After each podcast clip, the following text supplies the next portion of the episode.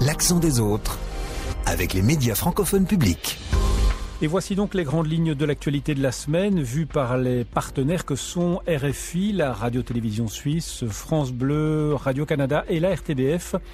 On commence aujourd'hui avec de nouveaux témoignages glaçants en Belgique. On reparle des abus sexuels commis au sein de l'Église catholique. L'émotion est revenue après une série de reportages de la chaîne publique flamande Sabine Brelet. Oui, de nouveaux témoignages sont apparus. Alors cette semaine, le Premier ministre belge a reçu des représentants des victimes et il est question de mettre en place une nouvelle commission d'enquête parlementaire sur ces cas d'abus sexuels. Un hommage rendu par erreur à un ex-soldat nazi. Ça s'est passé lors de la récente visite du président ukrainien au Canada, Fanny Sanson. C'est le président de la Chambre des communes, le Parlement canadien, qui a invité vendredi dernier, sans le savoir, un ancien soldat nazi. Non seulement il l'a invité, mais il a aussi encouragé tous les parlementaires et le président Volodymyr Zelensky à l'applaudir devant les caméras. Sur le continent africain, il sera question de la fin du bras de fer entre la France et la junte qui a pris le pouvoir au Niger, Nicolas Sûr. L'ambassadeur de France a finalement quitté Niamey. Les 1500 soldats français présents dans le pays vont aussi partir, comme l'exigeaient les nouvelles autorités. Reportage aussi en France sur le prix des carburants à la pompe. Le gouvernement a convaincu les grandes enseignes de vendre à prix coûtant. Vous entendrez que ça n'est pas forcément possible pour les petites stations indépendantes. Enfin, en Suisse, la hausse des coûts de la santé provoque une augmentation massive des primes payées par les assurés. Pierre Anchoffa plus 10% en Suisse romande, entre 5 et 6 000 francs de primes par an pour un adulte, quel que soit son revenu. Et on comprend mieux le choc déclenché par l'annonce de cette facture obligatoire. Voilà donc pour les titres de la semaine. C'est une série qui a secoué la Flandre, mais aussi la Belgique tout entière. God Vergeten, les oubliés de Dieu. C'est le titre de cette série de reportages diffusés sur la chaîne publique euh, flamande, la VRT. Elle est consacrée aux abus sexuels commis au sein de l'Église catholique Sabine. Oui, de nouveaux témoignages sont apparus à cette occasion et pour une nouvelle fois mettre en lumière les crimes, parfois très anciens, perpétrés sur des enfants, sur des jeunes, par des membres du clergé. Ces témoignages de victimes aujourd'hui adultes sont plus glaçants les uns que les autres. En moyenne, je devais aller dans son bureau trois fois par semaine. Et chaque fois, il me violait. Il s'agissait de viol, de fellation, avaler du sperme et tout ça. Deux pères m'ont violenté. Il m'a dit, ça doit rester notre petit secret, tu dois le dire à personne. Voilà, des témoignages terribles comme ceux-là, ils sont nombreux et euh, Sabine, l'Église est accusée de ne pas en faire assez. L'évêque d'Anvers, qui est le référent pour ces affaires d'abus sexuels au sein de l'Église catholique, parle de faits inexcusables et déplore que l'Église n'ait pas réagi ces dernières années, ces dernières décennies même, puisque ça dure depuis très longtemps. Une nouvelle commission d'enquête parlementaire pourrait être mise sur pied, comme il y a une douzaine d'années. Les victimes avaient été invitées à se faire connaître et des enquêtes ont démarré dans la foulée sur le plan judiciaire. Il y a eu des condamnations, mais beaucoup de ces crimes sont prescrits. Le gouvernement belge veut que l'Église assume et accompagne les victimes de ces abus et aujourd'hui le ministre de la Justice voudrait que l'État ne finance plus les prêtres condamnés pour abus sexuels. Et au total, 764 plaintes ont été déposées euh, à ce jour euh, en Belgique depuis 2012. Des chiffres qui rappellent ceux révélés en Suisse il y a une quinzaine de jours, Pierre.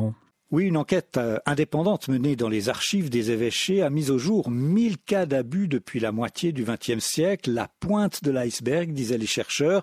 Ces révélations ont d'ailleurs encouragé certaines victimes à sortir de leur silence. L'université de Zurich va maintenant poursuivre son enquête ces trois prochaines années en tablant sur ces témoignages oraux pour mieux documenter ce phénomène systémique au sein de l'Église catholique suisse. L'hommage à présent rendu à un vétéran de 98 ans présenté comme un héros ukrainien qui s'est battu euh, pendant la Seconde Guerre mondiale. Ça s'est passé euh, lors d'une récente visite du président de l'Ukraine au Parlement du Canada. Le problème, Fanny, c'est que personne ne semblait savoir que ce nonagénaire avait été membre d'une unité nazie. Ce sont des groupes de défense de la communauté juive qui ont réalisé qui était Yaroslav Vonka. Ils ont précisé dans un communiqué que le vétéran a combattu au sein d'un bataillon commandé par les nazis. Ils ont réclamé des excuses au nom des victimes de l'Holocauste et ils ont demandé des explications. Alors comment le président de la Chambre des communes du Canada a-t-il pu justifier cette présence? Anthony Rota a déclaré que personne parmi ses collègues ou la délégation ukrainienne ne savait qu'il allait présenter un ancien soldat, un résident de sa circonscription. Il s'est excusé deux fois plutôt qu'une, mais ça n'a pas été suffisant pour calmer les partis d'opposition qui ont réclamé sa démission. Il a finalement quitté son poste, mais après avoir été désavoué par tous les élus de la Chambre des excuses, une démission aussi, ça n'est pas assez manifestement pour calmer le mécontentement des partis d'opposition qui ont demandé plus euh, de la part du Premier ministre Justin Trudeau. Les chefs conservateurs, bloquistes et néo-démocrates tenaient à des excuses formelles de la part de Justin Trudeau, qu'ils prennent une partie du blâme. Voici quelques commentaires qu'ils ont faits. Est-ce que le premier ministre va finalement sortir de sa cachette et prendre la responsabilité personnelle pour l'embarras et la honte? Est-ce qu'il peut se corriger, appeler le président Zelensky et faire en sorte qu'on fasse un contrepoids à la propagande russe? Finalement, le premier ministre Justin Trudeau a présenté des excuses, mais au nom du Parlement, il a admis que cette erreur a mis le Canada dans l'embarras, mais il ne s'est pas personnellement excusé. Il a rappelé qu'Anthony Rota est le seul responsable. Le Parti conservateur continue de talonner Justin Trudeau pour obtenir des excuses. Et pour ce qui est de la présidence de la Chambre des communes, un nouveau président va être élu la semaine prochaine.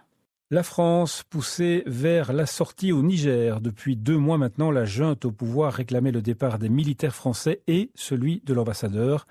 Emmanuel Macron s'y refusait, mais Nicolas, il a fini par jeter l'éponge. Oui, la France s'était montrée jusqu'ici inflexible. Elle ne reconnaît pas le nouveau pouvoir et se refusait à donner suite à ses décisions. Dimanche soir, le président français est finalement revenu sur sa position. Tout en réaffirmant son soutien au président renversé Mohamed Bazoum, il a annoncé le retour à Paris de l'ambassadeur Sylvain Ité et le rapatriement dans les trois mois des 1500 militaires français déployés en territoire nigérien. La situation du diplomate était devenue intenable. Privé de son immunité, Sylvain Ité était de fait retranché dans l'enceinte de l'ambassade, les forces de sécurité nigériennes opérant un quasi-blocus du bâtiment. La junte au pouvoir a aussitôt réagi aux annonces du président français évoquant un moment historique qui témoigne de la détermination et de la volonté du peuple nigérien. Et ce départ contraint et forcé est un vrai coup dur pour la France au Sahel. D'autant que Paris avait fait du Niger depuis plus d'un an son allié numéro un dans la région. Tirant les leçons de son retrait du Mali, Paris avait dû revoir son approche.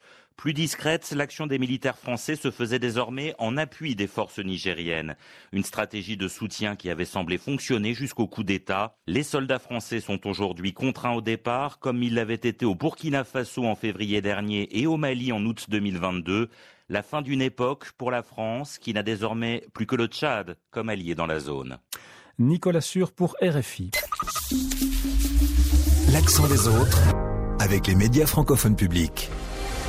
En France, le gouvernement a convaincu cette semaine les grandes enseignes de mener des opérations à prix coûtant. Il s'agit en fait de vendre du carburant sans faire de marge. Euh, le gain pour l'automobiliste sera minime à la pompe, en gros 1 à 2 euros euh, sur un plein. Pour autant, 4000 stations-service françaises vont le faire jusqu'à la fin de l'année et ce sera par ailleurs tous les jours chez Leclerc et Carrefour. Et puis il y aura des opérations plus ponctuelles euh, certains week-ends chez Casino, Cora, Intermarché ou encore Auchan. En revanche, impossible de le faire dans les petites stations indépendantes comme à Spézès et dans le Finistère où les marges sont déjà quasi nulles. Reportage Tiffaine Morin pour France Bleu. 1,90€ le gasoil, 1,99€ l'essence et même plus de 2 euros le samplon 98. Mais Alain Lollier, le gérant de la station-service, n'a pas le choix. L'entreprise a été créée il y a deux ans. Nous avons des prêts en cours, des charges de structure, l'électricité, euh, l'entretien de la station. Il faut qu'on sorte un petit peu de marge. Donc euh, du prix coûtant, c'est pas possible. On peut pas compenser avec d'autres produits comme la grande distribution le fait. Et les clients jouent le jeu. Dorian, par exemple. C'est une petite commune, donc euh, l'artisan habite juste à côté. Donc on fait marcher un peu tout le monde, quoi. Même si c'est un peu plus cher. Plus cher, mais sur un plein, la différence se joue à pas grand-chose. Quand on met 50 euros, on ne sera pas plus riche pour un ou deux euros de différence. Quoi. Les leviers doivent être actionnés ailleurs, estime le gérant. Pour Alain Laulier, vendre à prix coûtant risque même de mettre en danger des entreprises. On va resubventionner les entreprises qui seront dans le rouge, alors que peut-être ce serait plus simple de revoir la taxation du pétrole. Peut-être que c'est là-dessus qu'il faut jouer et pas faire des petites mesurettes, on va dire, sur 40 litres. 2 euros de gagner, c'est rien du tout. Les taxes représentent environ 60% du prix du carburant à la pompe. Tiffaine Morin pour France Bleu en Bretagne. On va se quitter en Suisse cette semaine avec euh, ce chiffre, plus 8,7%. Euh, c'est la hausse moyenne des primes maladie annoncée cette semaine. C'est une bien mauvaise nouvelle, Pierrand, dans un contexte de baisse du pouvoir d'achat. Oui, un coup de massue pour des assurés qui subissent déjà la hausse des loyers, de l'énergie et de l'alimentation. Un coup de massue d'autant plus douloureux que l'assurance maladie obligatoire frappe tout le monde de la même manière. C'est ce qu'on appelle la prime par tête, quel que soit notre revenu. La prime mensuelle moyenne atteint désormais 430 francs ou autant d'euros. Le calcul est vite fait, plus de 5000 francs par année. Et si vous êtes malade, il faut encore payer une franchise et une participation au coût, d'où le désarroi de cette citoyenne. Je trouve ça triste de se dire que la santé, ça va devenir un luxe. Dans un pays comme le nôtre, aussi riche que le nôtre, ça devrait être une base. La hausse des primes s'explique d'abord par la hausse des coûts, et c'est là le seul point de consensus on a échoué à maîtriser ses coûts, d'abord par une défense acharnée des intérêts particuliers, comme le reconnaît Thomas Boyer, le directeur du groupe mutuel. On a tous notre part de responsabilité et j'assume parfaitement euh, celle des assureurs. On n'a pas souvent été assez à la recherche du compromis, on se perd souvent sur des détails et je crois qu'aujourd'hui on doit sortir de ces intérêts particuliers, on doit sortir des blocages permanents, on doit arrêter de se renvoyer la balle. Mettons-nous autour de la table de manière responsable et travaillons sur des pistes concrètes le directeur du groupe Mutuel donc. Est-ce que l'électrochoc de cette hausse massive pour 2024 va permettre une approche constructive, Pierron on ne peut que l'espérer, mais à moins d'un mois des élections parlementaires, les recettes sont aux antipodes. Pour schématiser, la droite veut injecter de la concurrence et réduire le catalogue des prestations, tandis que la gauche veut changer le mode de financement. Les subsides prévus pour les bas revenus ne suffiraient plus. Le peuple devra d'ailleurs se prononcer l'an prochain sur son modèle. L'État devrait prendre en charge les primes qui dépassent 10% du revenu d'un ménage. Pierre Anchoffa et la radio-télévision suisse pour refermer l'accent des autres aujourd'hui. Merci à vous d'avoir été au rendez-vous. Les médias francophones publics vous fixent euh, rendez-vous, bien sûr, comme d'habitude, la semaine prochaine à la même heure.